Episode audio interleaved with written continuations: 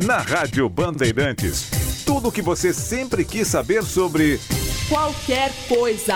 Explicações para quase tudo. Assuntos que você nunca deu muita bola e agora estão batendo aí. Curiosidades. Respostas para suas dúvidas mais intrigantes. Para questões que ficaram sempre martelando. Diz aí, você é curioso? Então fique na companhia de Silvânia Alves e Marcelo Duarte. E agora, curiosidades do país mais curioso do mundo, com Mário Jun Okuhara, o filho da Rosa, aniversariante.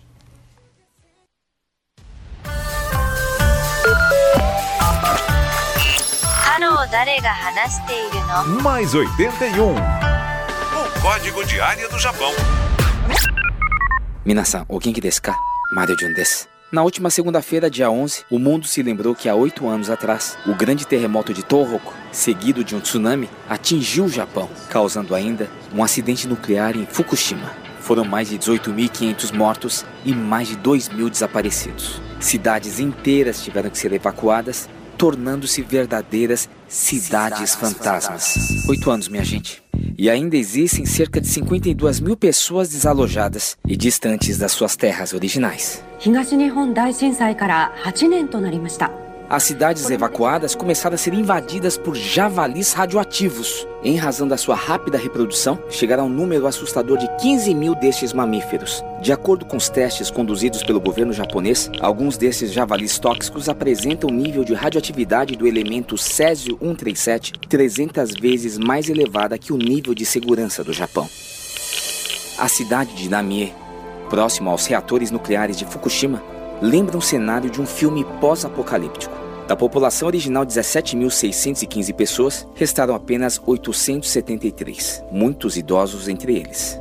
Grades de proteção são instaladas para preservar residências e hortas, pois os javalis radioativos são extremamente selvagens e estão perdendo o medo do ser humano. As autoridades locais contrataram equipes de caçadores para abater os radioativos javalis. Muitos estão na faixa dos 70 anos de idade. O caçador Shoichiro Hashimoto da cidade de Tomioka, ao lado da cidade de Namie, alerta sobre a crescente proliferação dos javalis radioativos e que as equipes e os recursos não são suficientes para coibir a multiplicação dos animais mutantes. O que foi uma famosa iguaria no passado, os javalis, hoje radioativos, representam uma ameaça à volta da população de Fukushima. Um abraço a todos, Kokigenyo, Sayonara.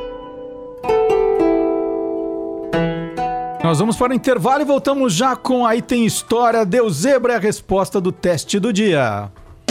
Você é curioso? Então fique onde está. Bandeirantes.